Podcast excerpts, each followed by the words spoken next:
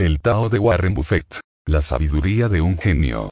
Hacerse rico y seguir siéndolo. Número 1 Regla número 1. Nunca pierda dinero. Regla número 2 Nunca olvide la regla número 1. Número 2 Invertí por primera vez a los 11 años. Hasta entonces estuve desperdiciando la vida. Las acciones que Warren compró a los 11 años eran de la petrolera City Services. Adquirió tres acciones a 38 dólares, solo para ver cómo caían hasta 27. Tuvo que esperar y tras recuperarse las vendió a 40 dólares cada una. Poco después remontaron hasta los 200 dólares por acción y aprendió su primera lección sobre inversión. Hay que tener paciencia.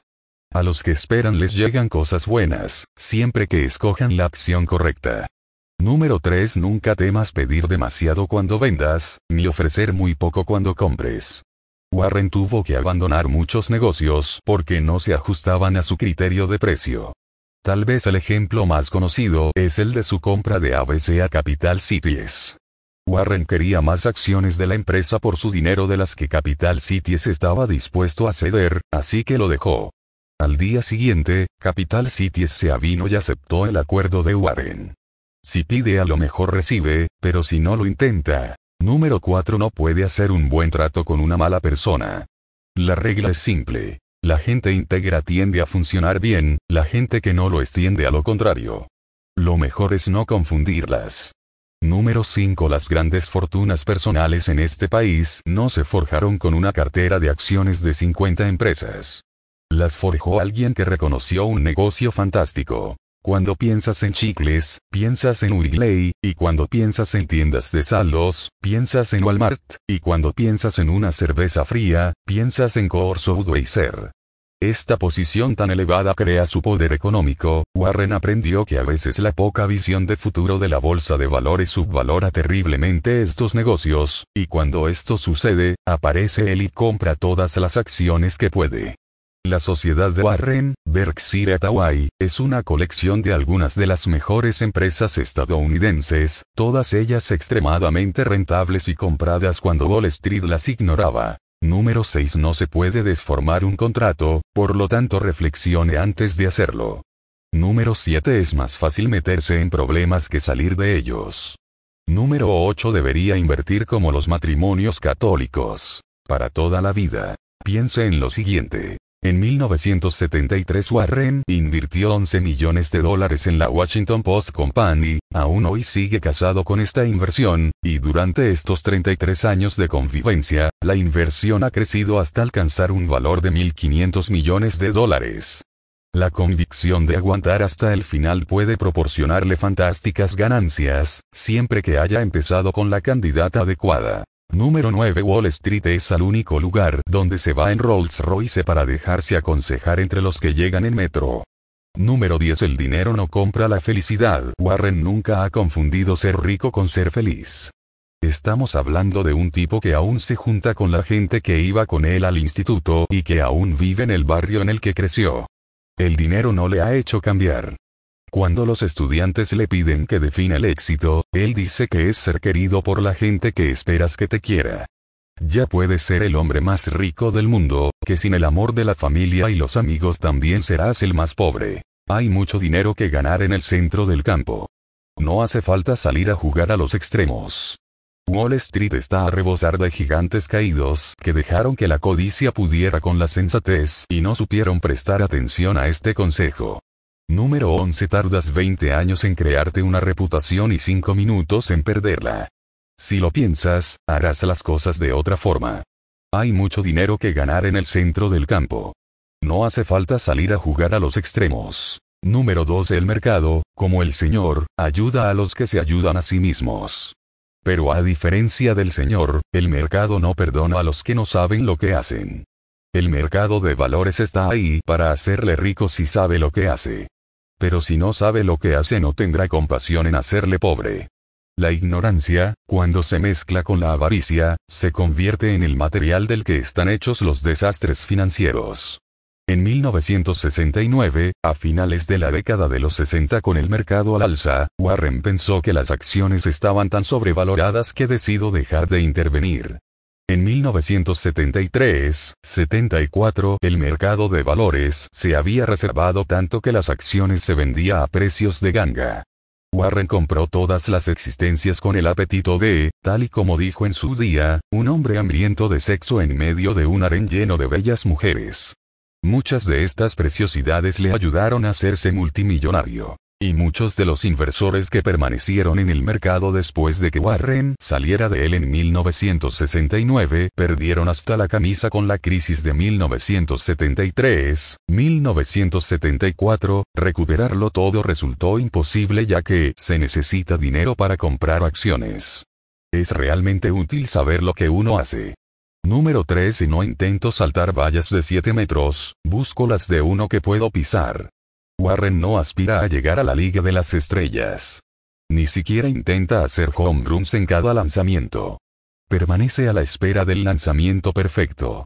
En la crisis de mercado de 1973-74 se podía comprar Ogilvy Mater, una de las agencias de publicidad más fuertes del mundo, por 4 dólares la acción contra unas ganancias reales por acción de 76 dólares, es decir, una correspondencia de P barra E de 5. Warren compró una gran cantidad de estas acciones durante la quiebra y las cobró bastante años después a un interés de devaluación anula superior al 20%. Hay inversiones que son así de simples. Número 14 Las cadenas del hábito son demasiado ligeras como para notarlas hasta que se vuelven demasiado pesadas como para romperlas. Este es Warren citando al filósofo inglés Bertrand Russell, cuyas palabras describen a la perfección la naturaleza insidiosa de las malas costumbres en los negocios y de la que no nos damos cuantas hasta que ya es demasiado tarde. El negocio que está henchido con gastos innecesarios en época de buena esperanza es el que fracasa cuando ocurre lo peor. Lo mejor es ser consciente y revisar las costumbres que le arrastran a sitios a los que aún no ha llegado. Si no le gusta la dirección que está tomando, debe cambiar de rumbo antes de que su barco se hunda en un mar de problemas. Número 15 Casarse por dinero es siempre una mala idea, pero es una auténtica locura si ya eres rico. Número 16 No hace falta hacer cosas extraordinarias para obtener resultados extraordinarios. Warren aspira a obtener un ratio de retorno del 20%, no del 200%. Invierta 100 mil dólares a 20 años al 20% anual y obtendrá 3,8 millones de dólares, manténgalos durante 30 años y se convertirán en 23,7 millones. Se trata de ganar a largo plazo y no de inmediato.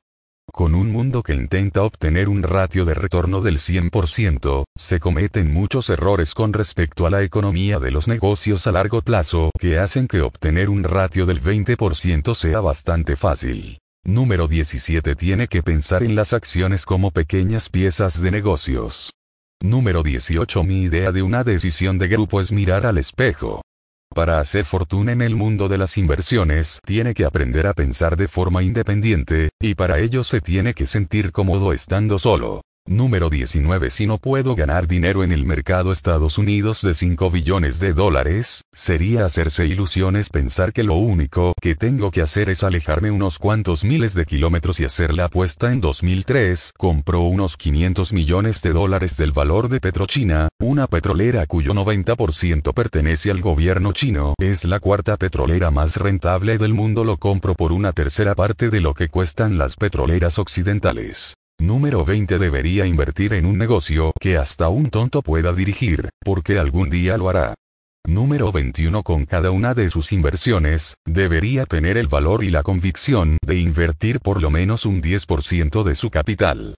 Un modo más que fiable de llegar al nivel de convicción de Warren es invertir importantes cantidades de dinero.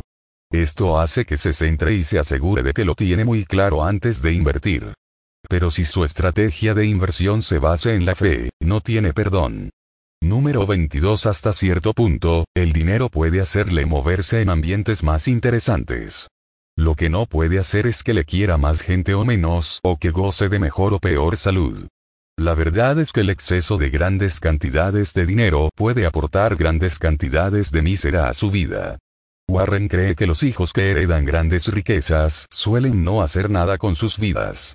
Por eso donó 32 mil millones de dólares que ganó invirtiendo, para ayudar a causas benéficas. Negocios número 23 Todo lo que no pueda mantenerse en movimiento eternamente se detendrá.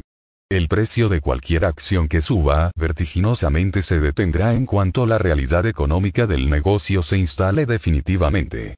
Podría parecer que el aumento seguirá ad infinitum, pero si la empresa no logra un rendimiento que esté a la altura de las expectativas que han conducido al valor al alza, los títulos alcanzarán un pico y después caerán en picado. Todo termina, por eso no solo tenemos que estar atentos a lo que nos traemos entre manos, sino también al camino que nos espera. Hasta un genio puede malinterpretar las señales del camino. Número 24 Cuando un equipo directivo de excelente reputación se enfrenta a un negocio con reputación de tener una mala base económica, la reputación que se mantiene intacta es la del negocio. Los negocios mediocres, siempre tienen problemas de liquidez y arrastran deudas, así que cuando entran en zona peligrosa normalmente tiene que restar de un lado para sumar por el otro, lo que acaba agravando los problemas. Poco importa que un negocio mediocre se gestione de forma brillante. Su mala base económica lo mantendrá siempre atado a los malos resultados. Número 25 El idioma de los negocios es la contabilidad.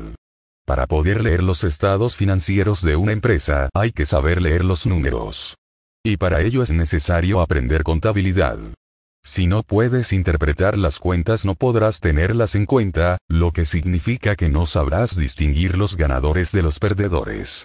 Número 26 Los giros esperados casi siempre toman otros giros.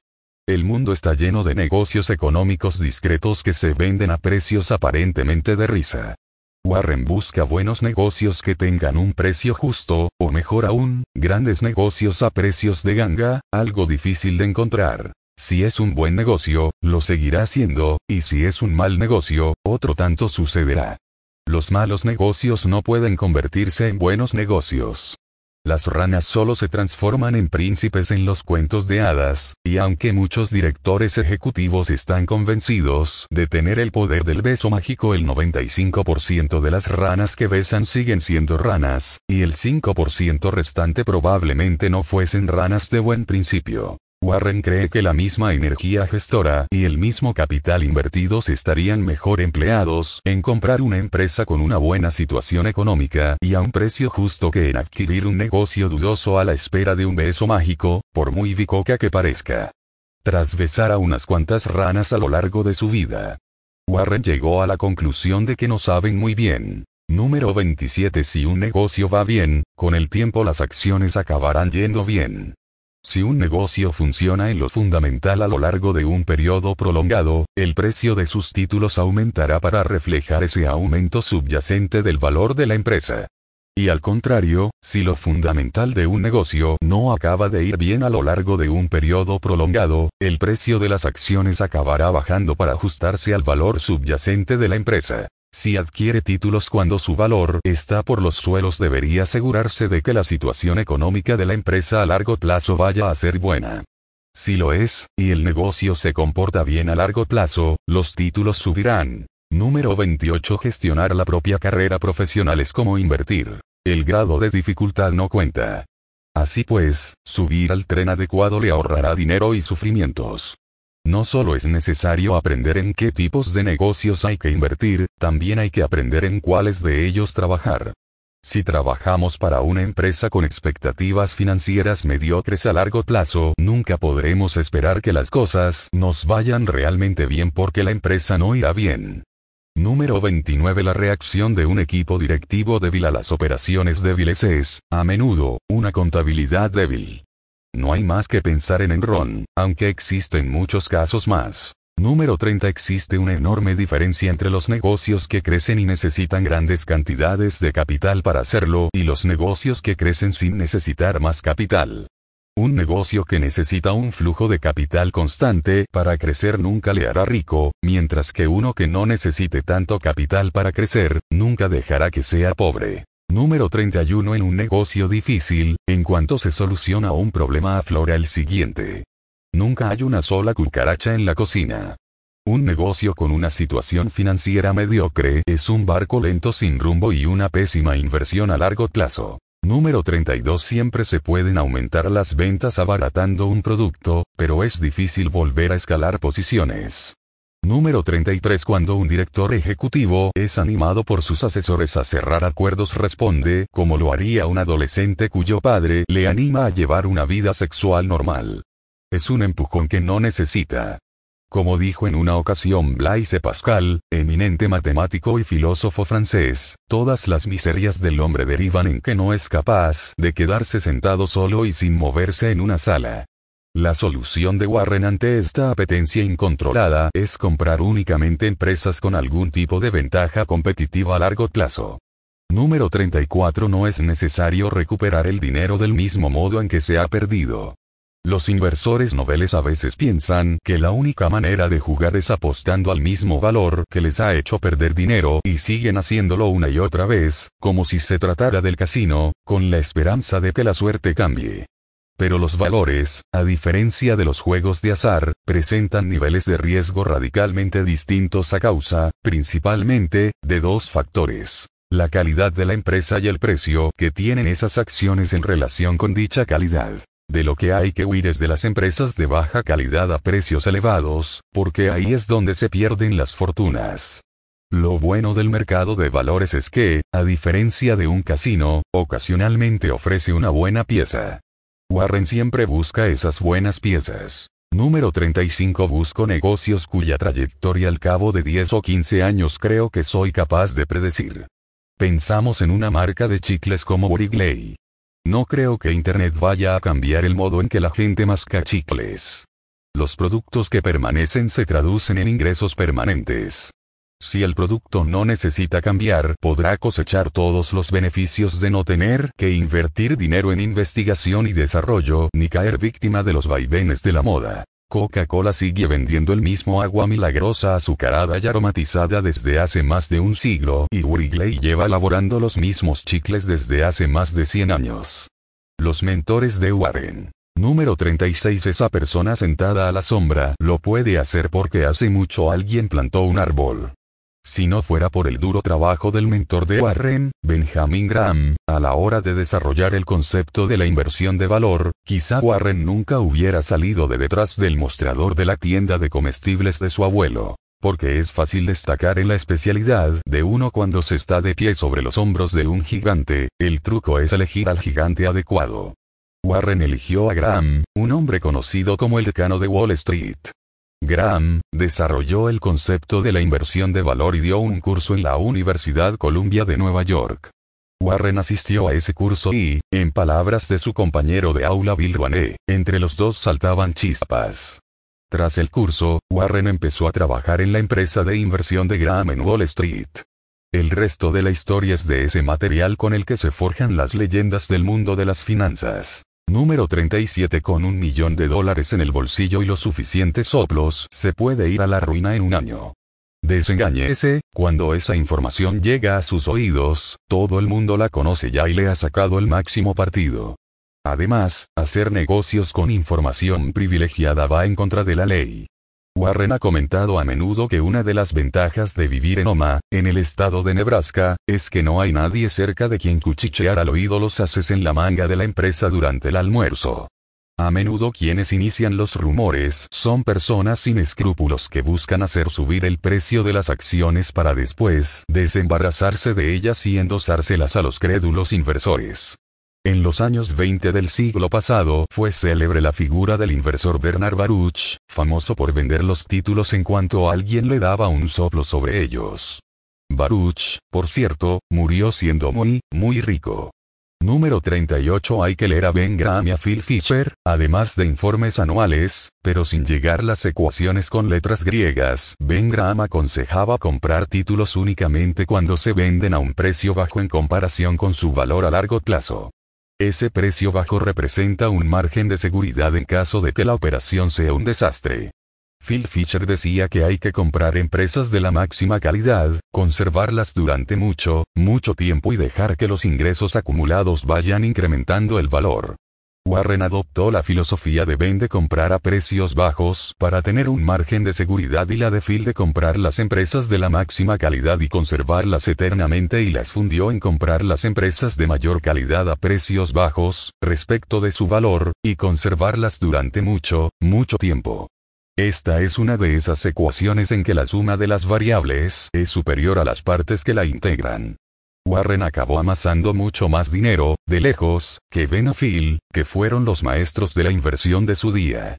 En cuanto a las ecuaciones con letras griegas, son cosa de las gentes de Wall Street que no se tomaron la molestia de leer a Benafil. Número 39 Soy mejor inversor porque soy hombre de negocios, y soy mejor hombre de negocios porque soy inversor. Un hombre de negocios despierto sabe distinguir un buen negocio de uno malo y un inversor despierto cuando es barato o se ha abultado el precio. Así que para llegar alto en el mundo de la inversión hay que ser como el profesional de los negocios y distinguir una buena oportunidad de una mala y, cuando se va a comprar una empresa, hay que ser como un inversor despierto y conocer si el precio es barato o está hinchado. Combinando ambas estrategias se pueden ganar miles de millones. Es así de fácil, pero tan difícil. En sus comienzos, Warren solo se preocupaba de los datos financieros históricos de una empresa, sin que le importase en realidad qué produciría. Su mentor Graham estaba convencido de que los números sacan a relucir todo lo que hay que saber, no hacía separación entre los negocios que fabricaban mercancías, por ejemplo los textiles, con unas finanzas a largo plazo dudosas, de los negocios monopolio del tipo Coca-Cola, con una excelente situación económica a largo plazo. Pero a medida que Warren se enfrascaba en sacar adelante con esfuerzo un negocio del tipo mercancías, pronto llegó a la conclusión de que las empresas que ostentan el monopolio de los consumidores son las que disponen de ventaja competitiva y producen los mejores resultados. Graham lo hubiera comprado todo, siempre que fuera barato. Warren solo compraría una de estas empresas monopolio con ventaja competitiva, y sin esperar a que se vendan baratas. Todo lo que necesita es un precio justo y conservar los títulos durante el tiempo suficiente para seguir sumando millones. Número 40 Si los principios se quedan anticuados, dejan de ser principios. Warren se despertó una mañana y se dio cuenta de que los principios inversores que le había transmitido su profesor Graham ya no eran útiles. Graham era partidario de comprar barato independientemente de las finanzas subyacentes de la empresa. Esta estrategia funcionó en los años 40 y 50 del siglo XX, pero ya no era eficaz al apuntarse a este tipo de inversiones cada vez más profesionales. Cada vez era más difícil encontrar oportunidades de oro. En vez de mantener el rumbo, Warren decidió cambiar de barco y adoptar una filosofía propia basada en la inversión en empresas excepcionales con una ventaja comparativa duradera, siempre que el precio de venta fuese razonable, a continuación dejaría que el paso del tiempo y la acumulación de ingresos elevaran el precio de las acciones. Adoptar esta filosofía le supuso parar de millonario a supermillonario. Un magnífico ejemplo de esta estrategia es su inversión en Coca-Cola, cuyas acciones compró con un PER de 20 aproximadamente. El viejo Graham nunca hubiese hecho una inversión así porque, según sus técnicas de valoración, hubiera resultado demasiado costosa. Pero para el nuevo Warren era un precio más que justo que le reportó miles de millones de beneficios. A veces es bueno que la cabra deje de tirar al monte y explore otros caminos. Número 41 Cuando en el mercado de valores todos están felizmente de acuerdo, el precio se dispara. Si todo el mundo está de acuerdo en que una empresa concreta y sus acciones son el próximo Microsoft, va a tener que pagar un precio muy alto por ellas, lo que deja muy poco espacio libre para las subidas y mucho para las bajadas.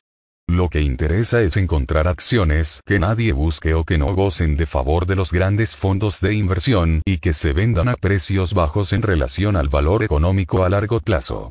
Muchos de los que se han alzado caerán, y muchos caídos se alzarán. Ese era el grito de guerra del mentor de Warren, Benjamin Graham. Nos interesa la segunda parte de la proclama. No sería muy buena idea pagar precios desorbitados por algo que está a punto de caer, es mejor pagar precios de ganga por títulos que están a punto de levantar el vuelo. Formación. Número 42 Si el cálculo o el álgebra fuesen imprescindibles para ser un buen inversor, tendría que volver a ser repartido de periódicos. Según Warren, las capacidades matemáticas necesarias para ser un gran inversor son sumar, restar, multiplicar, dividir y poder calcular rápidamente los porcentajes y la rentabilidad. Más de eso sería un desperdicio, menos de eso impediría tomar parte en el juego. Número 43 Tienes que pensar por ti mismo. Siempre me sorprende cómo es posible que personas con tanto cociente intelectual imiten de forma mecánica. Yo nunca obtengo buenas ideas hablando con otros.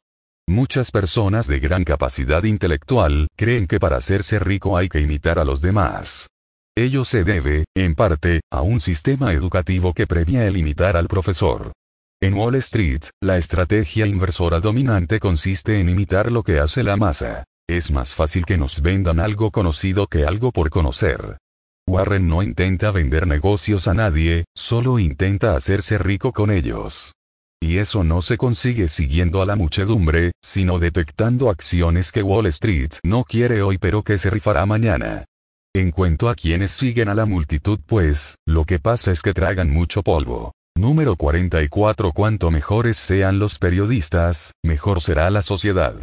Los únicos que no quieren que la sociedad sea más inteligente son los mentirosos, los ladrones y los políticos que intentan esconder algo. Número 45 Es bueno aprender de la propia experiencia, pero también hacerlo de la experiencia de los demás si se tiene la oportunidad.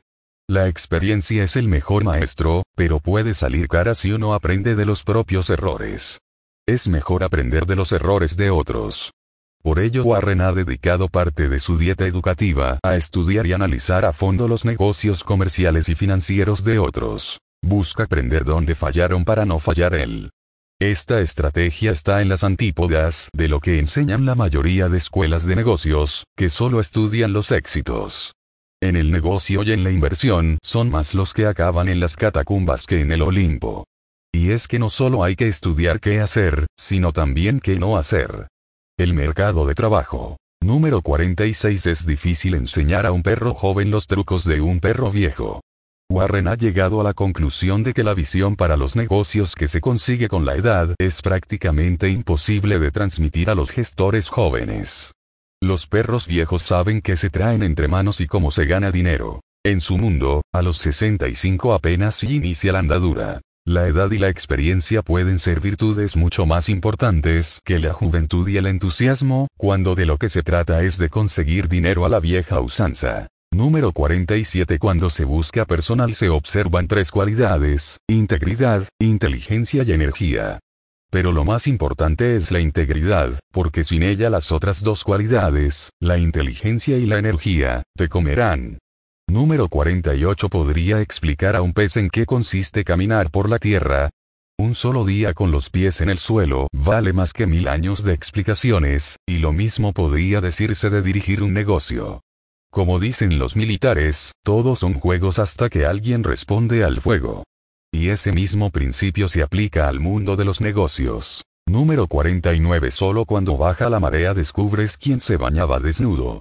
La contabilidad creativa ha llevado a más de un niño mimado de Wall Street a la cima. Pero si el dinero de verdad no asoma llegado cierto punto, el entusiasmo y la ilusión desaparecen y dejan tras de sí una cuenta bancaria vacía y una declaración de bancarrota. Cuando bajó la marea todos vimos que Enron era un emperador en cueros.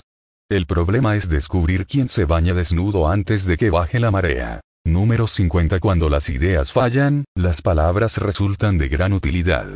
Así cita Warren a Goethe, y lo que quiere decir es que cuando nuestra buena idea no llega a buen puerto y perdemos el negocio utilizaremos las palabras para conformar una gran excusa y no dar la imagen de ser unos incompetentes. Número 51 El verdadero responsable de un negocio no se levanta una buena mañana y piensa, hoy es el día perfecto para recortar costes, como quien decide hacer ejercicios de respiración matutinos. Número 52 ¿No sería maravilloso que pudiéramos comprar amor por un millón? Por desgracia, la única manera de ser querido es dejarse querer. Siempre obtienes más de lo que das. Si no das nada, nada recibes a cambio. No hay nadie, que yo conozca, que inspire amor en los otros y no lo vea como un triunfo. Y tampoco puedo ver a las personas que no son amadas sintiéndose realizadas. El amor y el respeto se corresponden, realmente, con amor y respeto, y ese es el primer paso del camino hacia el éxito en la vida. Número 53 Disfrutamos mucho más con la acción que con la retribución aunque hayamos aprendido a vivir con esta última. Número 54 Si siempre acertaras en el hoyo al primer golpe, no tardarías mucho en dejar de jugar al golf. Cuando el trabajo es un reto cobra interés, mejora la autoestima, fomenta la creatividad y atrae a los profesionales más valiosos. Número 55 Llega un momento en el que debes empezar a hacer lo que quieres, a trabajar en lo que te gusta. Eso te hará levantarte cada mañana de un salto. Creo que quien acumula trabajos que no le satisfacen porque así engrosa su currículum no está en sus cabales. ¿No es un poco como reservarse el sexo para la madurez? Número 56 Un amigo mío se pasó 20 años buscando a la mujer perfecta, por desgracia, cuando la encontró descubrió que ella estaba buscando al hombre perfecto. Analistas, asesores, agentes. Insensateces que hay que obviar. Número 57 Nunca le preguntes a un barbero si necesitas un corte de pelo. Pregúntele a un asesor si hay algún problema y lo encontrará, aunque no lo haya. Warren ha descubierto que esta máxima es cierta en el caso de los banqueros inversores, asesores gestores, abogados, mecánicos, consultores paisajistas y similares. La gente que cobra por solucionar problemas siempre los encontrará porque allí donde no los hay, nada hay que arreglar. Número 58 Los análisis suelen decir más del analista que de lo supuestamente analizado. Los analistas no tienen una bola de cristal que puedan consultar para ver el futuro, lo que sí tienen son hipotecas que amortizar e hijos en edad universitaria. En Wall Street gusta que haya mucho movimiento de transacciones, lo que implica que se recitan razones que justifiquen cuantos más cambios mejor en la cartera de inversiones. Si el analista dice que los tipos de interés van al alza, los inversores venden las acciones, si dice que van a bajar, los inversores compran. Y hacen lo mismo con títulos concretos. Predicen ingresos más gajos este trimestre y el inversor vende, y predicen mayores ingresos al siguiente y el inversor compra. Wall Street vive de ese movimiento de dinero entre inversores, por ello sus analistas, naturalmente, encontrarán mil y un motivos para que el inversor haga precisamente eso. Ir de una inversión a otra. El problema es que todo ese movimiento de transacciones no le hará rico. Número 59 Las encuestas no sustituyen al pensamiento. Los inversores pensantes, como Warren, buscan títulos que atraviesen una fase de impopularidad. Ahí es donde hay que buscar los famosos del futuro, a precios de descuento, lo que implica bajo riesgo de pérdida de capital y gran potencial futuro de ingresos. Número 60 Las escuelas de negocios premian los comportamientos complejos más que los simples, pero la simpleza es más efectiva. El filósofo medieval y monje franciscano inglés Guillermo de Ockham, c.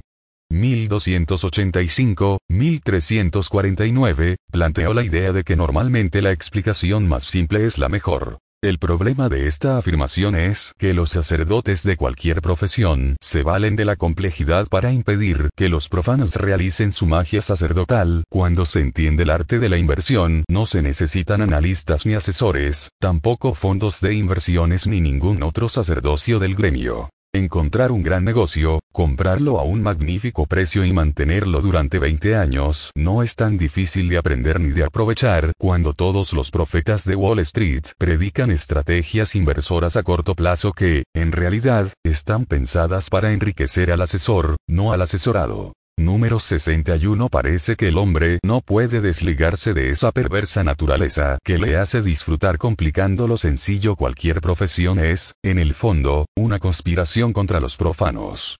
Solo cuando las cosas se vuelven difíciles de entender se necesitas expertos. Wall Street es un negocio que consiste en vender su experiencia y conocimientos a la hora de escoger valores para que invirtamos en ellos, y por ello los agentes de bolsa tienen tanto interés en mostrar el juego de la inversión como algo complicado que escapa al entendimiento de los ciudadanos de a pie.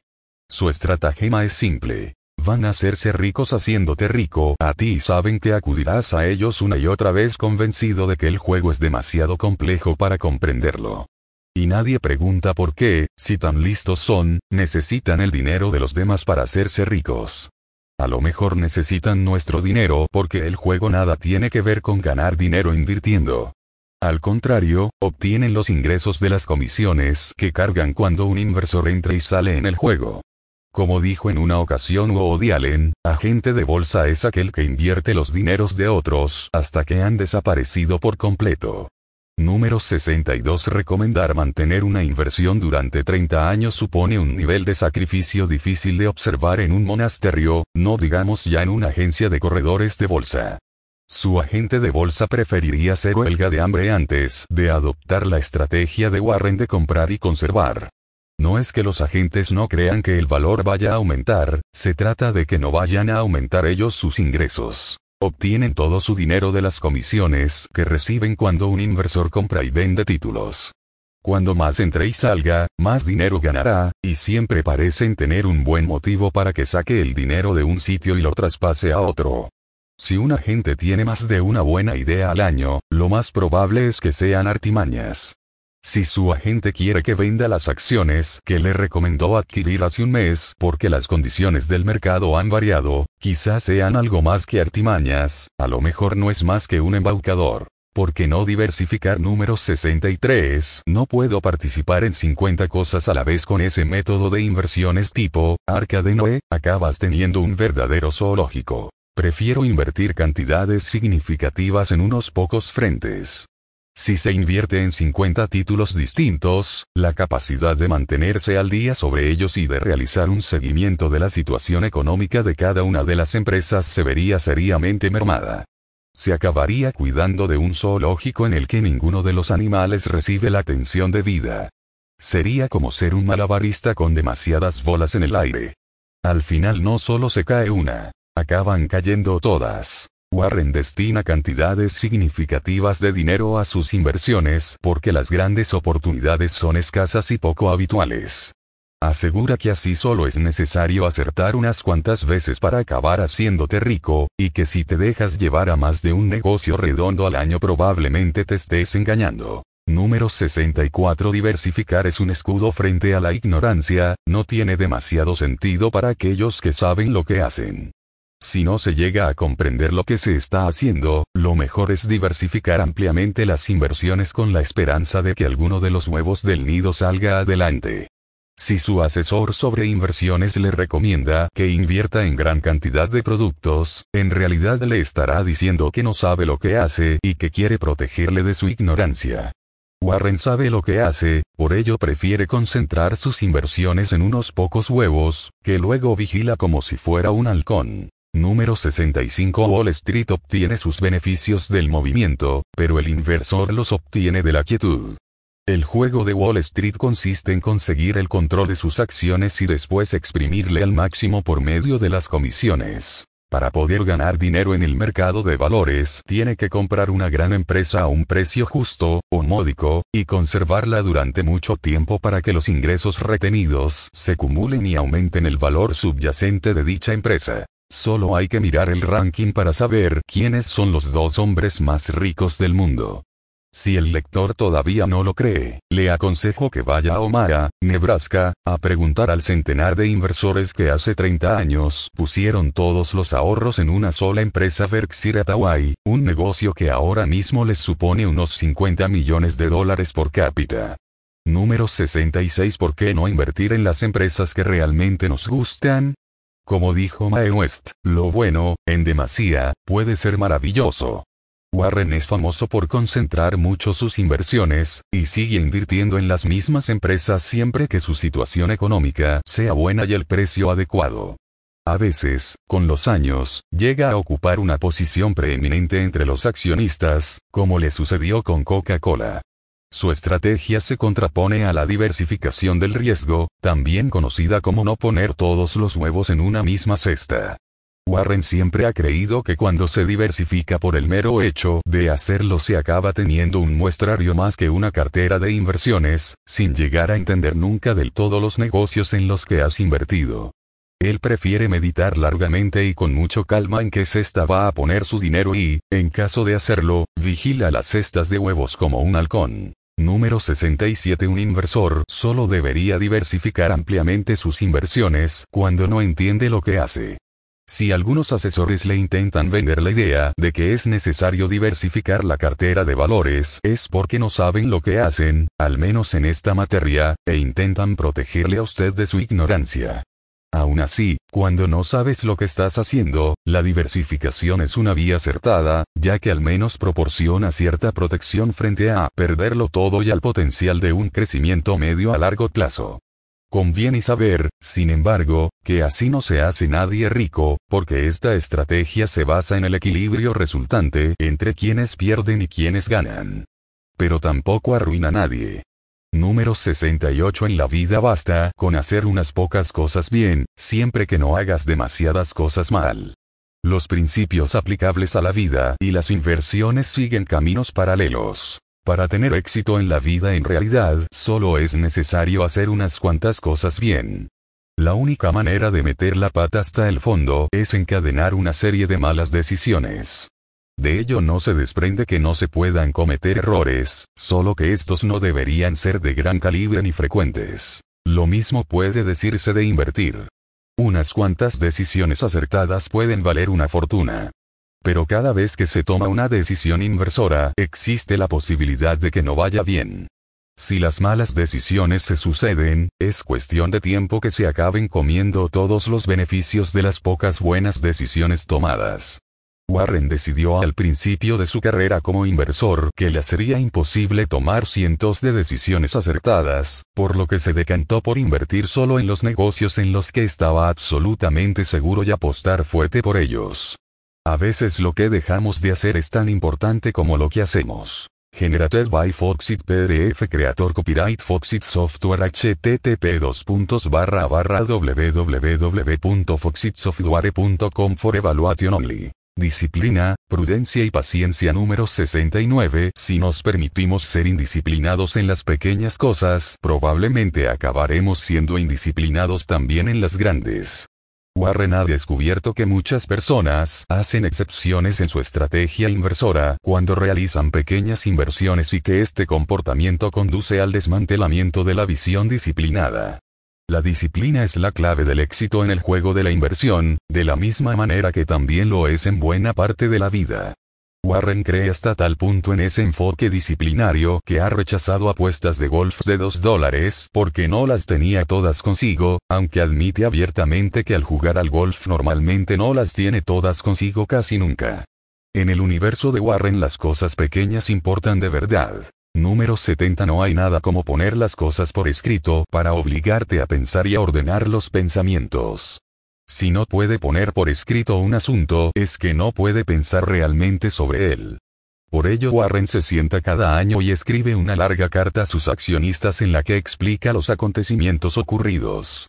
Este ejercicio le ha sido de inmensa ayuda para acabar de perfilar sus pensamientos sobre cómo ganar miles de millones. Escribir sobre algo te obliga a pensar en ello, y pensar sobre dónde invertir el dinero es positivo, por eso escribir al respecto es todavía mejor. Warren normalmente empieza a escribir su informe anual justo después del año nuevo en su casa de invierno, cerca del mar, en Laguna Beach, California, justo al otro lado de la calle donde Benjamin Graham solía descansar. Escribe a mano, con papel y bolígrafo, y después envía el escrito a su amigo Carol Omis, responsable de edición de la revista Fortune. Y es que hasta un genio necesita recurrir a un redactor. Número 71 Cuantas menos prudencia exhiban los demás en conducir sus asuntos, tanta más prudencia deberemos mostrar nosotros en los nuestros. Se trata de una alusión directa a los alcistas mercados de valores y a la degeneración de los precios que provocan, y a que hacen que los inversores se vuelvan más y más imprudentes respecto a lo que están dispuestos a pagar, es decir, la gente sigue queriendo comprar a pesar de los precios. En los mercados alcistas Warren se muestra muy prudente al comprar, lo que impide que se enrede en toda la excitación generada y pague precios desorbitados, completamente fuera de madre en lo que respecta al comportamiento económico de los distintos negocios. La prudencia a la hora de decir las inversiones te puede salvar de las temeridades y hacerte rico. La imprudencia a la hora de decidir sobre las inversiones puede volverte insensato y ponerte a las puertas de la pobreza. Y nadie se ha hecho rico haciendo cosas que le llevan a la pobreza. Número 72 Nunca he golpeado la pelota mientras estaba todavía en el guante del lanzador. Warren hace mucho que es un estudioso y un aficionado del béisbol, y obtuvo una de las principales ideas de su estrategia inversora de un libro de Ted Williams titulado The Science of la ciencia de golpear la pelota. En él, Ted Williams, el rey de los pitchers, argumenta que para convenirte en un gran lanzador tienes que abstenerte de realizar malos lanzamientos, ya que el objetivo es el lanzamiento perfecto. Warren tomó la idea prestada como analogía del mundo de la inversión. Para ser un gran inversor solo tenía que esperar a que se le presentara la oportunidad ideal. También descubrió que, a diferencia de Ted, al que solo se le permiten tres golpes, él podía pasarse todo el día esperando a que llegara la oportunidad de inversión perfecta. Por ello Warren nunca compró títulos de una empresa si no puede calibrar cuál va a ser su rendimiento en el futuro. No es una de esas personas que prefiera ver las cosas sobre el terreno. Le gustan los grandes negocios de futuro predecible que se venden a precios módicos a consecuencia de algún error corregible por parte de la dirección, una recesión del mercado o una época bajista. Este es uno de los motivos por los que se abstiene de entrar en una empresa que no tenga un buen historial de generación de ingresos, porque la pelota sigue en el guante. Asegura que si compras las acciones de una empresa que ha ganado un céntimo en realidad compras la esperanza de que genere beneficios en el futuro, un caudal futuro de ingresos que podría no llegar a materializarse.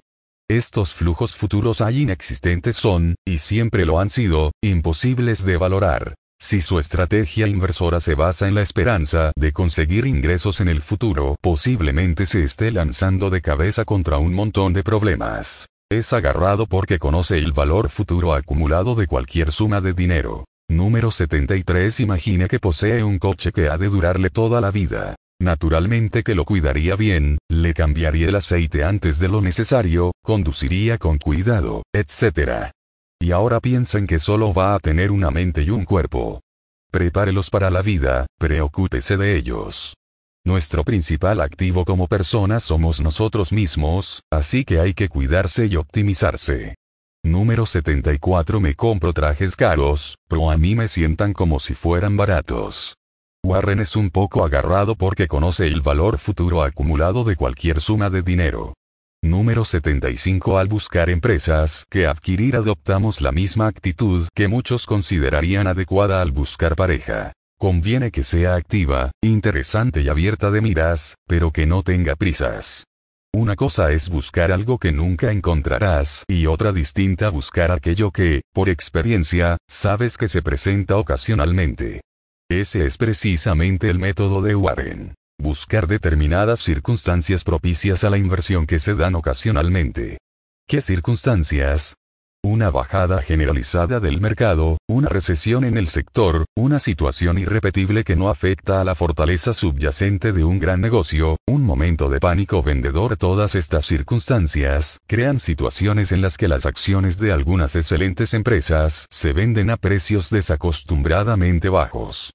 Lo único que tiene que hacer es esperar pacientemente a que se produzcan tales acontecimientos, que suceden, aunque no cada día, ni cada mes, ni siquiera a veces cada año, pero sí con la suficiente periodicidad como para haber convertido a Warren en el segundo hombre más rico del mundo. Cuidado con la codicia. Número 76 Cuando al carácter apropiado se le suma un marco intelectual adecuado el resultado es el comportamiento racional. Warren siempre ha dicho que quien tiene madera de inversor es codicioso allí donde los demás se muestran asustados y se asustan cuando los demás se muestran codiciosos.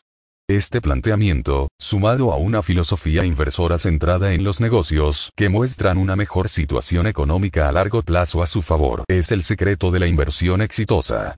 Entrar en un gran negocio cuando todos los demás están asustados y mantenerse alejado cuando todos se muestran avariciosos.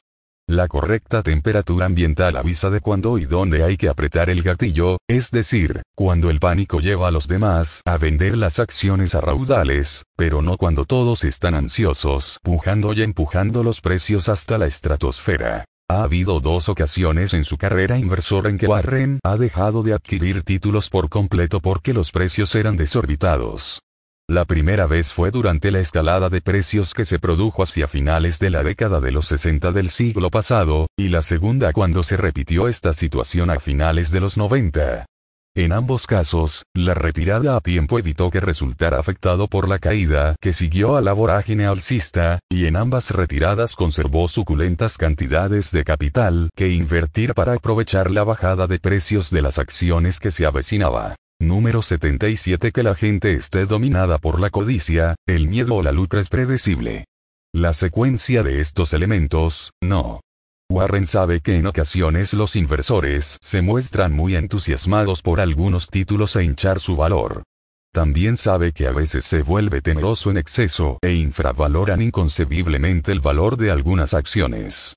Lo que no sabe es cuándo va a suceder, solo que acabará sucediendo, y cuando suceda estará preparado para aprovecharse de los bajos precios que el miedo y la sinrazón han dejado. Hay que evitar la codicia y dejar que el miedo y la locura creen las oportunidades. Esa es la senda del inversor inteligente. Un buen ejemplo de ello es la adquisición por parte de Warren de los títulos de Wells Fargo durante la recesión bancaria de la década de los 1990.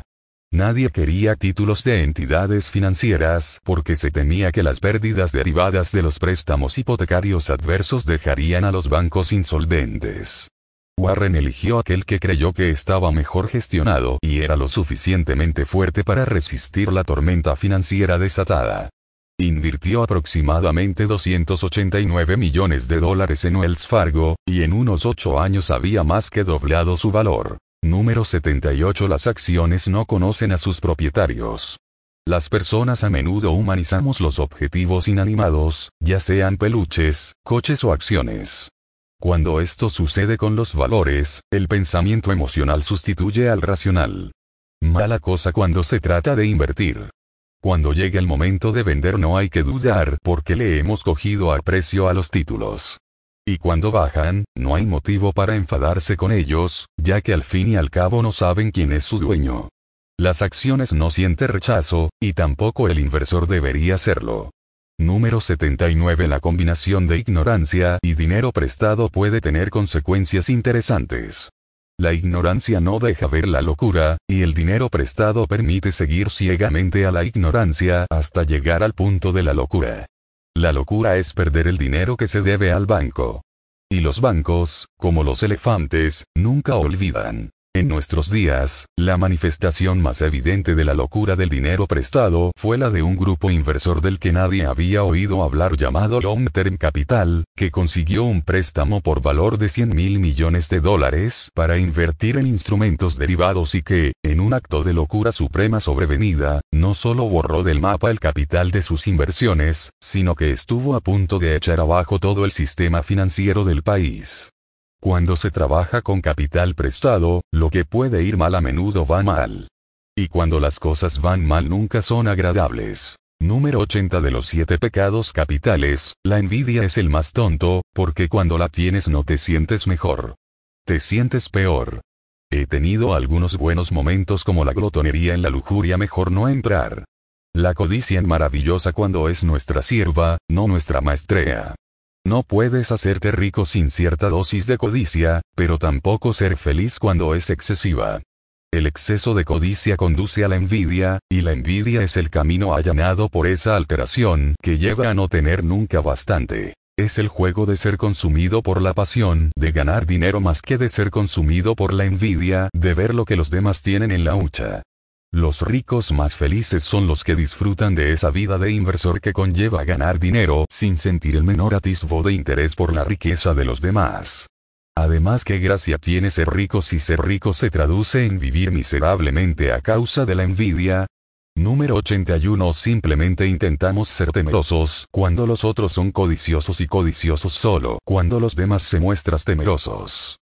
Recuerde, cuando los precios se van por las nubes es el momento de decir adiós. Pero cuando los precios caen, ha llegado la hora de hacer una llamada a la gente de bolsa. En un mercado alcista los inversores se muestran codiciosos y disparan más y más el precio de las acciones, lo que atrae cada vez a más personas. En estas situaciones Warren se asusta y se mantiene alejado del mercado. En cambio, en un mercado a la baja, los inversores se muestran temerosos porque nadie quiere quedarse con las acciones. Por eso las venden como posesos, sin plantearse el valor económico subyacente a largo plazo de los negocios.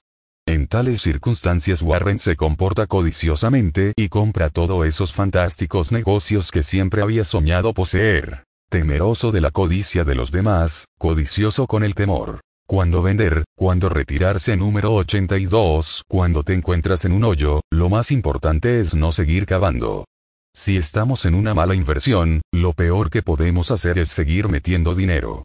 Aunque retirarse sea doloroso, a la larga es mucho más rentable dejarlo y reducir las pérdidas antes de que las cosas lleguen a cero. A principios de los 80 Warren invirtió fuertemente en la industria del aluminio.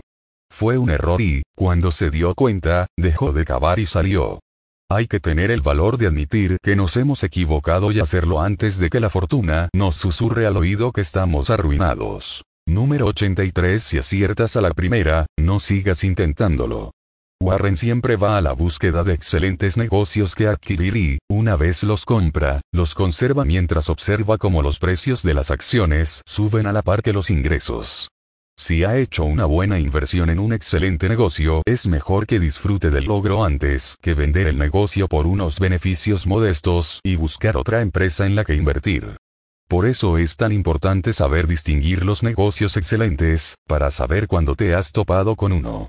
Pero si se encuentra frente a un negocio mediocre y sin una expectativa económica favorable a largo plazo en su haber, lo mejor es seguir los consejos de Bernard Baruch, el Warren Buffett de su tiempo, que, cuando le preguntaban cómo se había hecho rico, respondía con una sonrisa maliciosa. Siempre vendí demasiado pronto.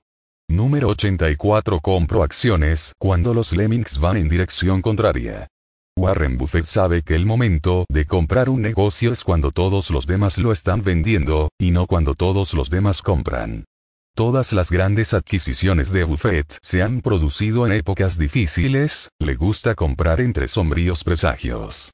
Tras haber estudiado el mundo de los negocios conoce cuáles de ellos sobrevivirán a las adversidades que los han llevado al borde del abismo y cuáles seguirán precipitándose hasta hundirse en el olvido empresarial. Sus mejores trofeos proceden de la crisis de 1966, cuando adquirió títulos de Disney, de 1973, cuando compró acciones de The Washington Post Company, de 1981, cuando entró en General Foods, de 1987, cuando invirtió en Coca-Cola, y en 1990, cuando lo hizo en Wells Fargo. Número 85 La mayoría de personas se interesa por los valores cuando todos los demás muestran interés también. Pero el momento de hacerlo es cuando a nadie le interesa. No se puede comprar lo que está en Gobayabirse camino. Los inversores despiertos huyen de las acciones de moda y de la histeria colectiva que les rodea, ya que esa fama normalmente catapulta los precios. Si le interesa echarle el guante a una empresa, espera que cambie el ciclo y deje de estar de moda entonces conseguirá el mejor precio y el mejor potencial de aumento. Por eso le gustan tanto a Warren los mercados a la baja, tiene un ojo puesto en determinadas empresas, en maravillosos negocios que compraría de inmediato si pudiera hacerlo por un precio justo. De hecho, si analiza la cartera de Berkshire, observará que todas las empresas en las que posee acciones fueron adquiridas durante desplomes bursátiles o en un momento en que la empresa en cuestión no era precisamente un caramelito. Se hizo con los títulos de The Washington Post Company, Coca-Cola, Disney, American Express, General Foods, Wells Fargo, Interpublic Group y Heinco cuando el mercado caía o cuando la empresa había perdido los favores del resto de la comunidad inversora. Número 86 No entramos en las empresas con intención de realizar grandes cambios. Esa estrategia no funciona en los negocios mejor que en los matrimonios. Un gran negocio genera grandes resultados independientemente de quien esté al mando, del mismo modo que un negocio corriente dará resultados mediocres aunque tenga al frente al mejor de los directores. A la hora de invertir elija los grandes negocios y descarte a los mediocres, aunque estén dirigidos por genios, los fabricantes de automóviles y aviones siguen y seguirán teniendo problemas década tras década, a pesar de los excelentes gestores que han dirigido estas empresas. Número 87 El riesgo viene de no saber lo que se está haciendo. En la estrategia de comprar acciones caídas en desgracia, si no se tiene la clarividencia necesaria para establecer la situación económica a largo plazo de la empresa, se estará entrando en un terreno peligroso, porque no hay manera de saber si se ha pagado demasiado hasta que ya es tarde.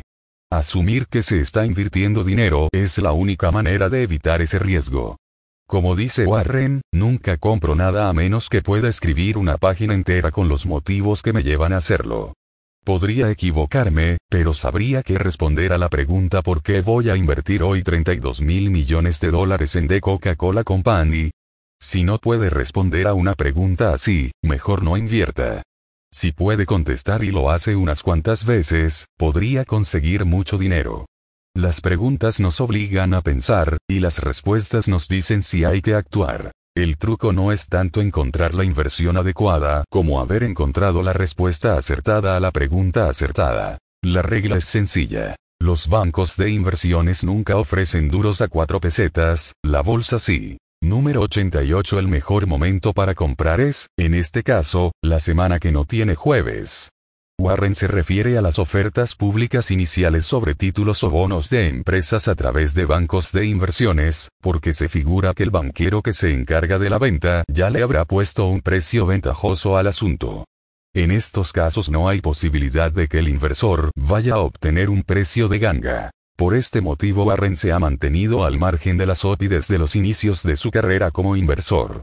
Warren prefiere esperar hasta que los valores haya circulado un tiempo y la miopía del mercado de valores haya tenido la oportunidad de equivocarse en el precio a la baja.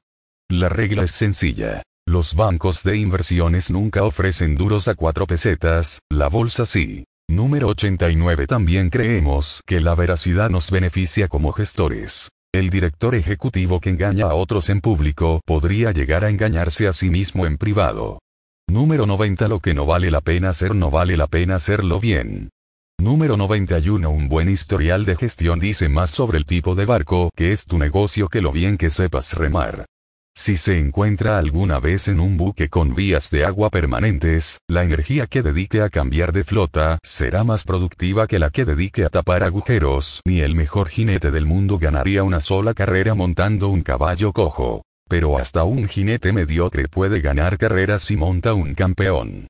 Cuando acabe los estudios, del salto y empiece a trabajar para una empresa con una buena situación económica subyacente, ya que independientemente de su nivel de ambición, la buena marcha económica del negocio siempre irá a su favor y acabará saliendo más rentable.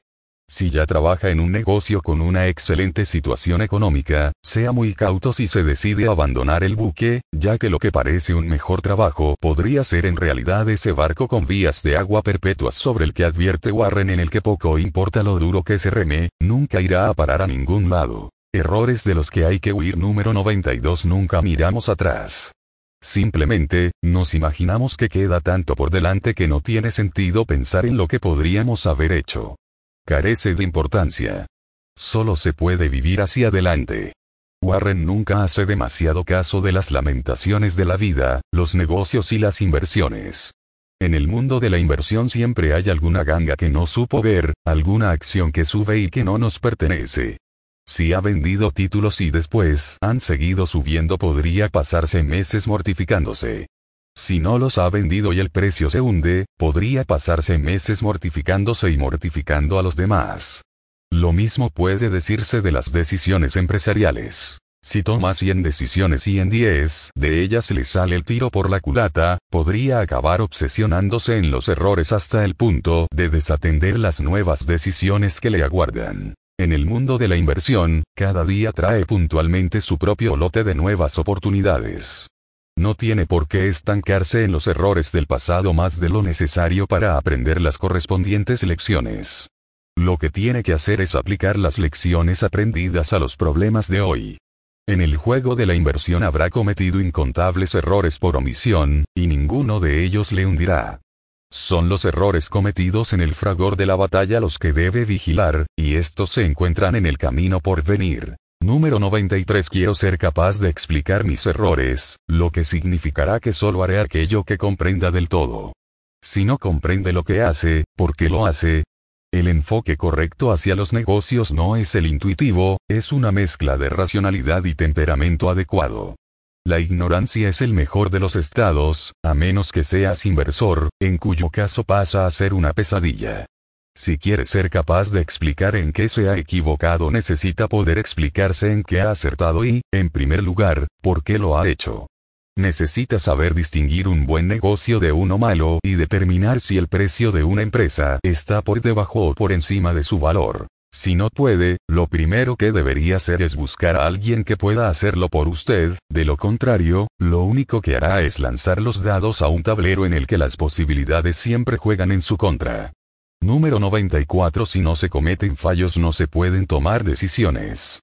Cuando a Seymour Cray, el brillante creador del superordenador Cray, le preguntaron qué le distinguía de los otros ingenieros, respondió que era su predisposición a aceptar los errores como parte del proceso experimental. Cray comentó que los otros expertos lo hubieran dejado tras el tercer intento, pero que él sigue y sigue intentándolo hasta conseguirlo, aunque le cueste 100 errores. El camino que lleva al éxito normalmente está asfaltado de un sinfín de errores, así que es mejor aprender a convivir con ellos. Y si no le gusta hacer de guía, siempre puede seguir a alguien. Nuestro círculo de competencia número 95 La inversión debe tener una base racional, si un negocio no se comprende, mejor abstenerse. Para Warren es imprescindible comprender todos y cada uno de los negocios en los que invierte. Esta quizás sea la principal clave de su éxito. Nunca invierte en lo que no entiende. Este principio le ha llevado a mantenerse alejado, significativamente, de las empresas del boom tecnológico, ya que no entiende lo que hacen. Se mantiene alejado de sectores que cambian rápidamente y que, por tanto, son imprevisibles. Prefiere lo seguro. Un negocio que comprende y que se vende a un precio atractivo. Prefiere dejar el póker de dados a otros inversores. Esta lógica ha salvado a Warren de aventurarse en burbujas tecnológicas como la de Internet en su día. Racionalmente, no podía entrar en un negocio en el que quizá nunca ganaría ni un céntimo, ni comprar con un PER 40 una empresa que quizás se vuelva obsoleta en la próxima revolución tecnológica. Digamos por ejemplo, que hoy tiene la posibilidad de adquirir la empresa Yahoo en su totalidad por 44 mil millones de dólares, con unos ingresos anuales de 1.800 millones. Daría el si quiero. Esos mismos 44 mil millones se pueden invertir en bonos del Tesoro de Estados Unidos a 10 años y conseguir sin riesgo 2.200 millones de beneficios. ¿Cuál de los dos negocios parece mejor inversión? ¿Cuál se parece más a los juegos de azar? ¿Cuál comprende y cuál no comprende? Cuál es lógico y cuál no desde un punto de vista racional. Yahoo! Podría formar parte de la historia olvidada de la fiebre tecnológica en 10 años, pero Estados Unidos debería conservar su fortaleza para entonces. Como ve, no es tan difícil pensar con Warren Buffett. Número 96 Si comprende una idea, exprésela para que los demás te entiendan. Este es el método de Warren para comprobar si realmente entiendes un negocio antes de invertir en él. Si no es capaz de explicarlo a otra persona es porque realmente no le comprende. Nunca invertiría en una empresa que no acaba de entender, y tampoco debería hacerlo el lector. Para poder expresar una idea con facilidad se requiere cierto grado de comprensión, un aspecto muy positivo cuando de lo que se trata es de invertir, porque obliga a investigar antes de comprar. La regla de Warren es sencilla. Si no eres capaz de explicarlo, no inviertas. Número 97 Si necesitan mi ayuda para dirigir la empresa, probablemente tengamos un problema. Número 98 Nuestro método es muy sencillo, simplemente intentamos comprar a precios interesantes negocios con una situación económica subyacente buena o excelente, dirigidos por personas capaces y honradas, ni más ni menos. Para saber si un negocio tiene una situación económica subyacente buena o excelente es necesario entender ese negocio. Para saber si está dirigido por personas capaces y honradas hay que entenderlo. Para valorar si se vende a un precio interesante, también hay que conocerlo. Comprender los negocios es una de las claves del éxito de Warren. Si no los entendiera no podría determinar si su situación económica a largo plazo será buena, si está dirigida por personas capaces y honradas, y si el precio de venta resulta atractivo. Los negocios que Warren entiende son los que atrae hacia su círculo de competencia, todos los que no comprende quedan fuera de ese círculo y deberían ser propiedad de otras personas. El precio que se paga. Número 104 Por alguna razón las personas prestan más atención al precio que al valor.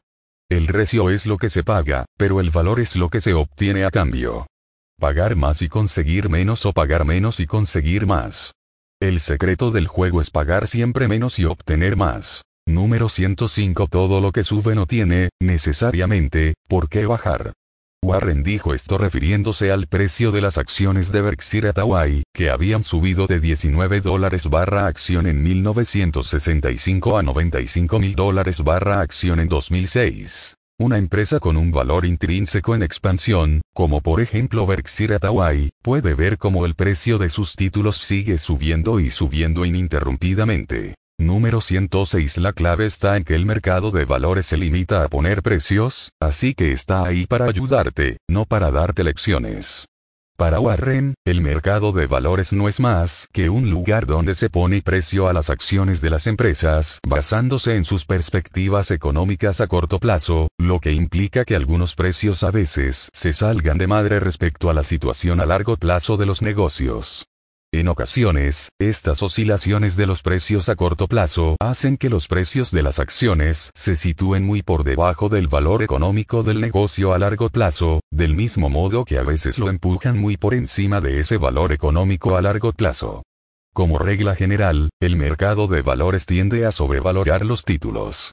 Warren los adquiere cuando los precios bajan por debajo del valor económico de la empresa a largo plazo, después espera a que las fuerzas equilibradoras del mercado aumenten los precios otra vez y estos vuelvan a sobrevalorarse.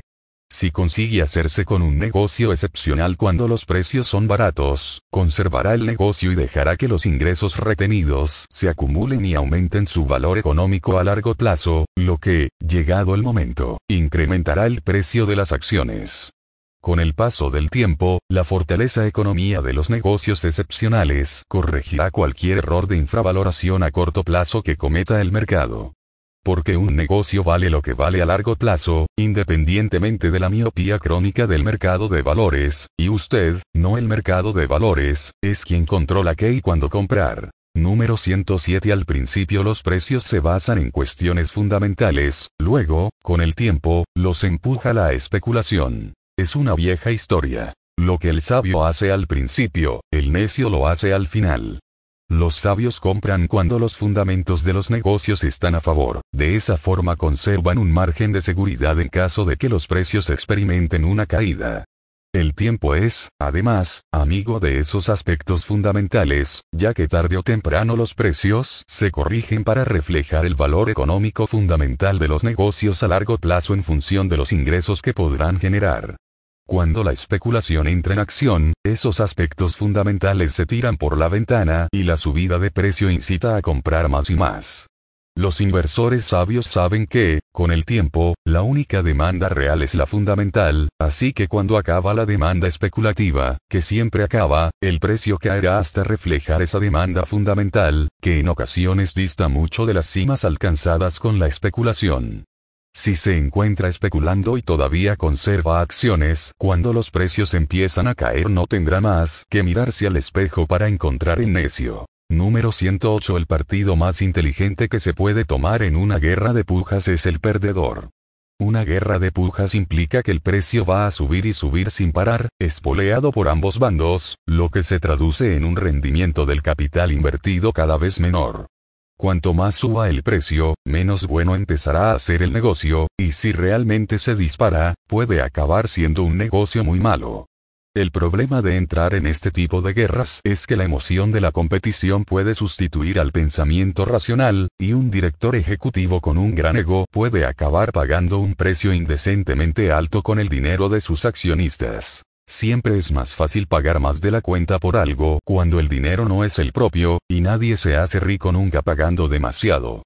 Número 109 Siempre hay una aguja al acecho de cada burbuja, y cuando ambas finalmente se encuentran, una nueva hornada de inversores aprende lecciones muy antiguas. El frenesí especulativo tiene lugar cuando el público general se lanza a la casa de títulos.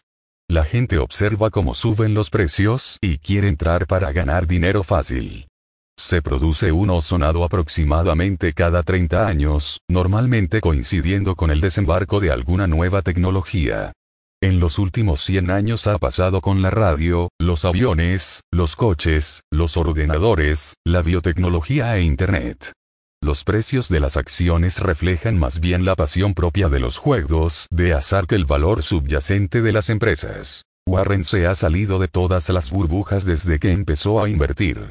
Para él, esos precios se pagaban basándose en supuestos ingresos futuros que podrían no aparecer y, en muchos casos, no aparecieron. Cuando los beneficios no se materializan, la esperanza que sostiene la escalada de precios se desvanece, las fuerzas de la gravedad actúan y todo se derrumba, a veces a una velocidad sorprendente. Número 110 Nunca intento ganar dinero en el mercado de valores, compro pensando que podrían cerrarlo al día siguiente y no volverlo a abrir en 5 años. Warren compra con el planteamiento de adquirir parte de un negocio. El mercado de valores a veces le permite hacerlo a un coste por debajo del valor que tendría todo el negocio si se vendiera a un comprador privado. Warren no entra a jugar en el mercado de valores, eso lo hacen entidades financieras que son tan cortas de vista que están dispuestas a ignorar la situación económica de una empresa a largo plazo en esa búsqueda interminable del billete fácil, de la gloria de ser nombrado el fondo de inversiones del año. Si se compra la empresa correcta al precio correcto lo único que sucederá es que subirá el valor del negocio, lo que le hará cada vez más rico a medida que el precio de las acciones se incrementa para reflejar el valor subyacente del negocio. Pero ojo al detalle. Si el mercado de valores cerrara durante 5 años, ese valor subyacente seguiría subiendo igualmente. El mercado de valores no es más que un lugar donde obtener una cotización sobre lo que se considera que vale una empresa a corto plazo. Si posee unos títulos desde hace 5 años, poco importa el valor que haya asignado el mercado durante los años 1 a 4.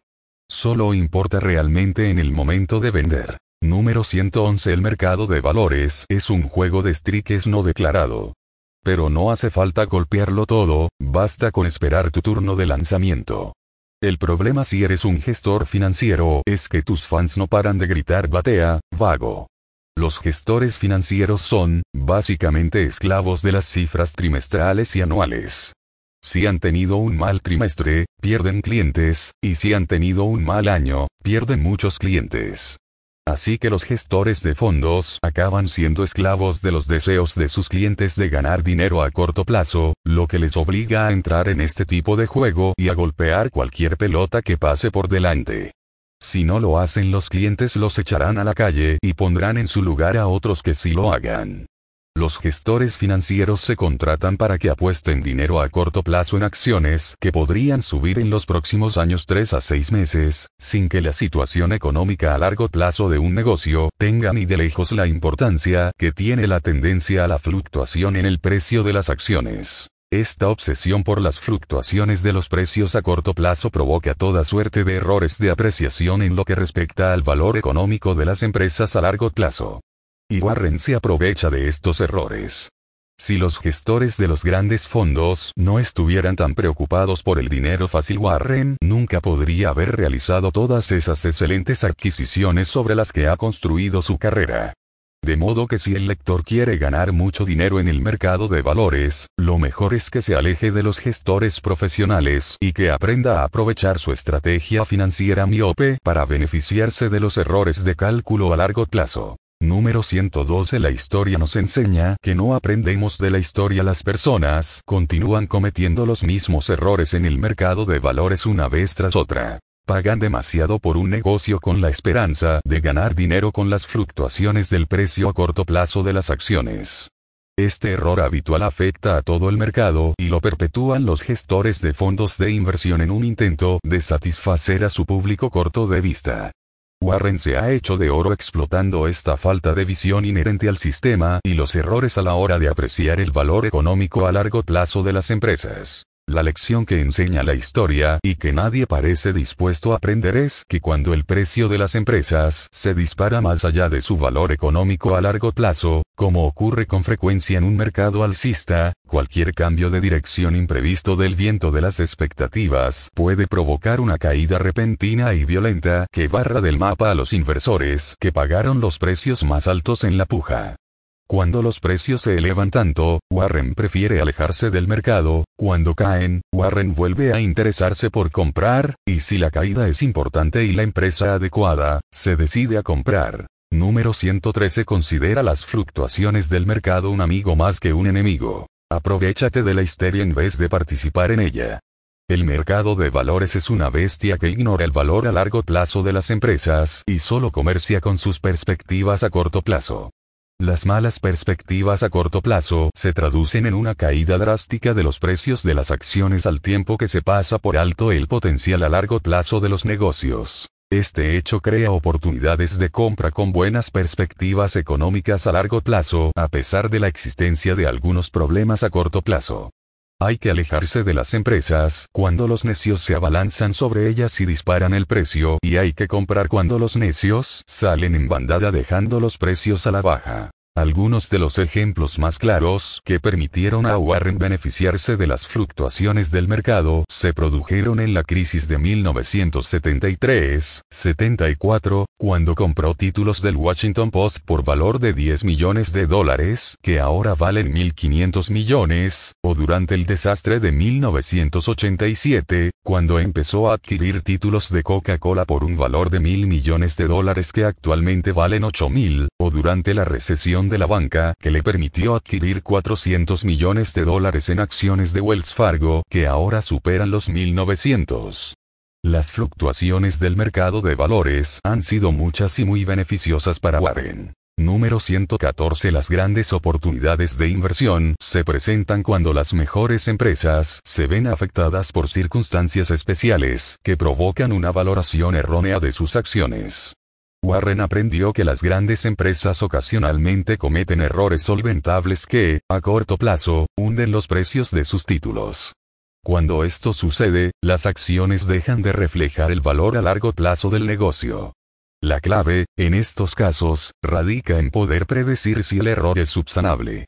Por eso es tan importante conocer la naturaleza económica del negocio en el que se invierte. La inversión inicial de Warren en Geico, la compañía aseguradora de automóviles, se produjo cuando la empresa estaba al borde de la insolvencia. Contaba con una excelente franquicia como productor de bajo coste, pero en una pugna por ampliar el negocio dejó que la disciplina de aseguramiento practicada hasta entonces se relajara hasta el punto de asegurar a cualquiera en cualquier lugar sin aumentar sus precios para compensar los riesgos.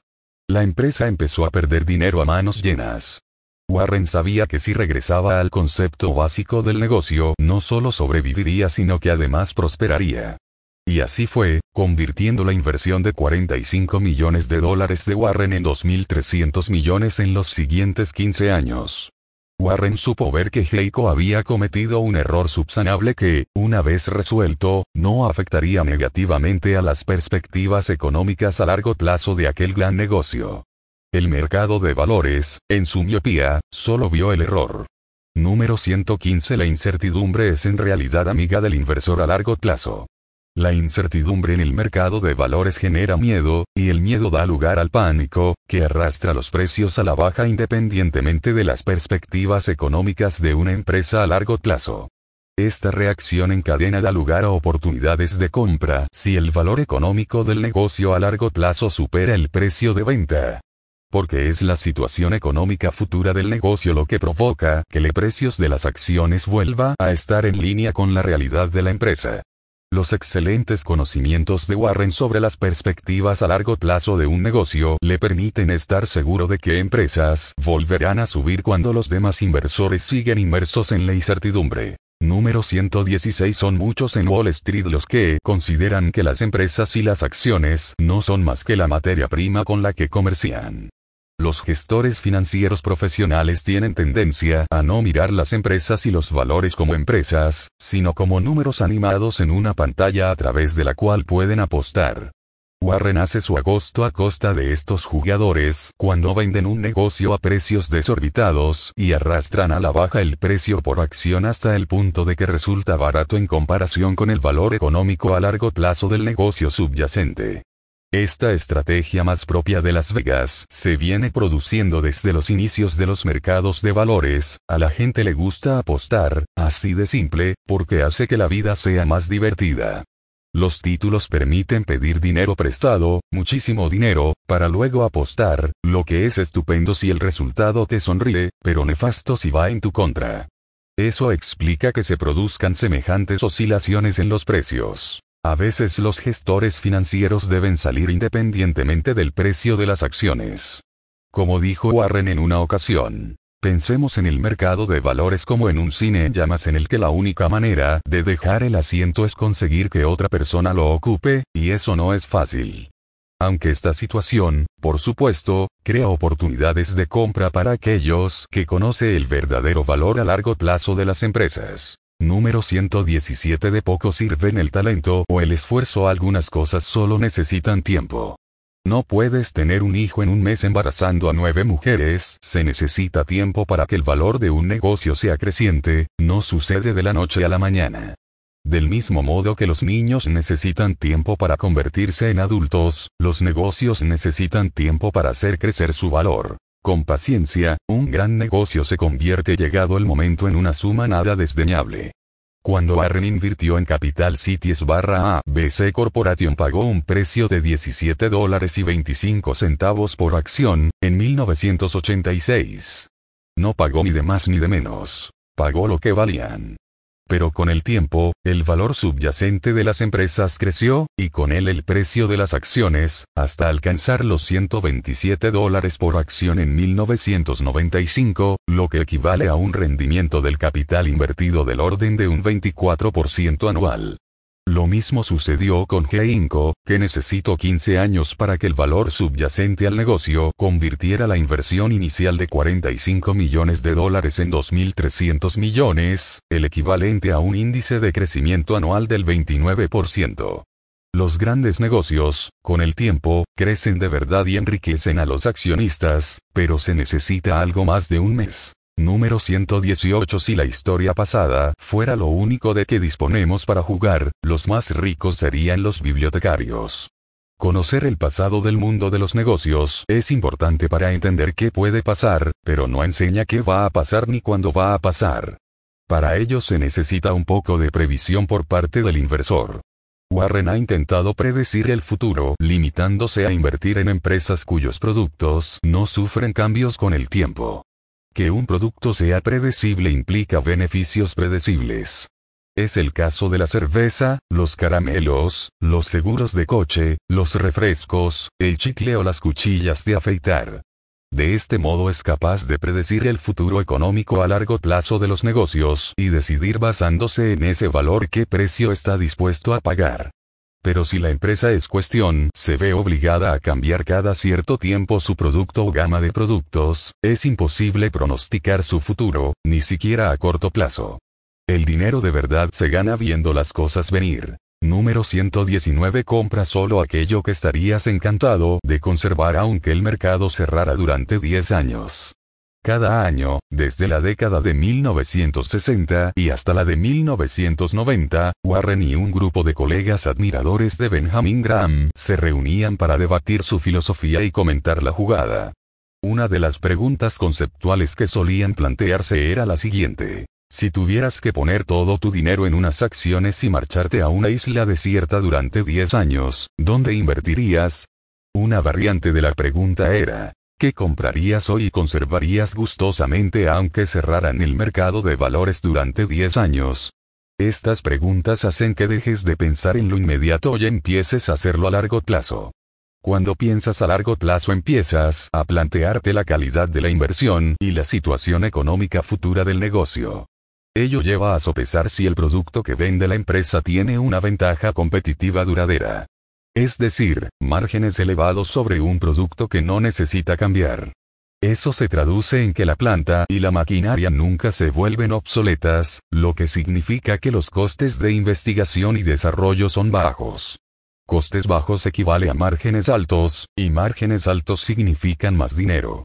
En 1982, la empresa de Warren dijo que compraría sin importarle que el mercado de valores cerrara durante 10 años fue Capital Cities Communications. En 2006 dijo Coca-Cola Company, siempre que la relación entre precio e ingreso estuviera por debajo de 20. A Warren no le importa tumbarse al sol en una isla desierta, siempre y cuando se esté haciendo rico mientras tanto. Número 120 El inversor de hoy no se beneficia del crecimiento de ayer. Es el crecimiento de mañana lo que hará que el inversor de hoy se beneficie. Si compro un negocio hoy, solo me reportará beneficios en el futuro. Y tampoco puedo conseguir dinero del pasado. La cuestión es si se producirá ese crecimiento y si estamos dispuestos a hacer el desembolso. Si la empresa cuenta con una ventaja competitiva duradera, el crecimiento vendrá, pero si se paga demasiado por los títulos, en realidad lo que se hace es reducir la cantidad de dinero que se percibirá en el futuro gracias a la inversión, lo que reduce la tasa de rentabilidad anual. Se gastaría 100 millones en un negocio si solo le va a representar unos ingresos de un millón anual. Difícilmente.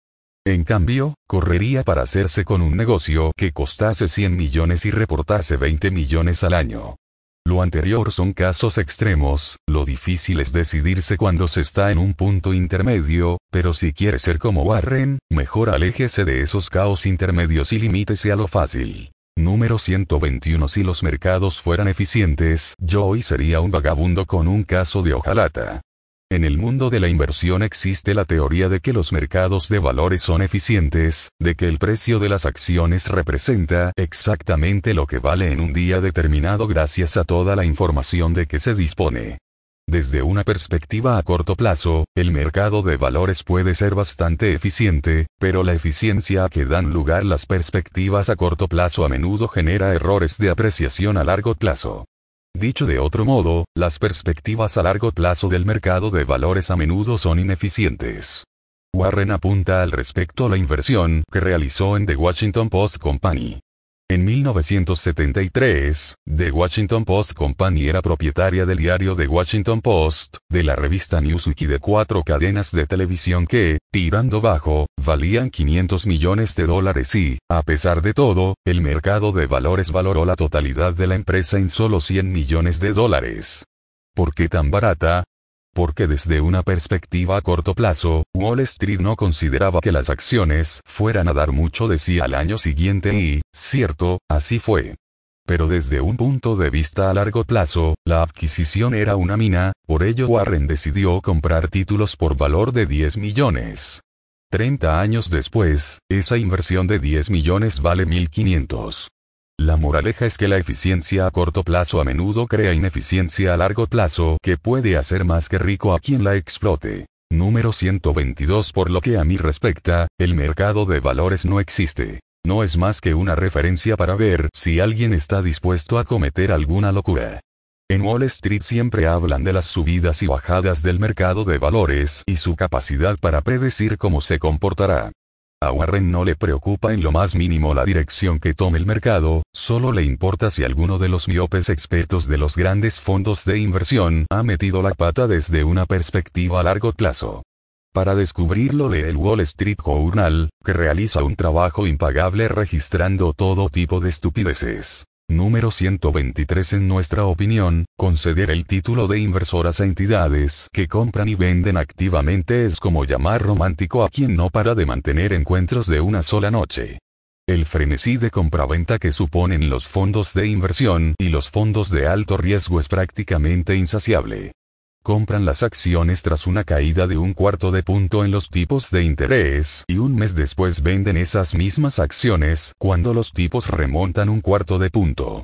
Se basan en una estrategia de inversión llamada momentum, que consiste en adquirir títulos cuando su precio crece rápidamente y venderlos si el precio decrece rápidamente. Si se produce aunque sea el más ligero retroceso en los beneficios venden las acciones, y si tienen lugar una subida aunque sea modesta de los beneficios, entran al pastar. Y todo ello en pro de convertirse en el fondo de mayor éxito del año, un honor que atraerá muchos millones de dinero fresco con que jugar, aportados por un público tan corto de vista que solo porque el trimestre haya sido malo se lanza a la búsqueda de nuevos fondos. Esto no es invertir, es especular bajo la apariencia de invertir. Invertir es comprar una parte de un negocio y verla crecer, especular es tirar los dados en la dirección a corto plazo que marca el precio de los títulos.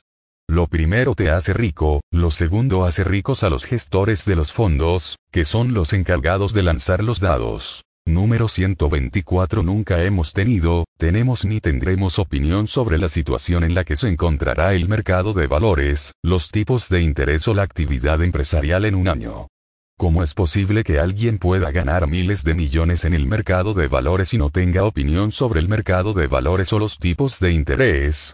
Warren puede hacerlo porque todo el mundo está preocupado de los vaivenes del mercado de valores y de a dónde llegarán los tipos de interés al año siguiente, lo que se traduce en meteduras de pata como, por ejemplo, vender un negocio con unas perspectivas excelentes a largo plazo porque la Fed podría incrementar los tipos de interés en un cuarto de punto.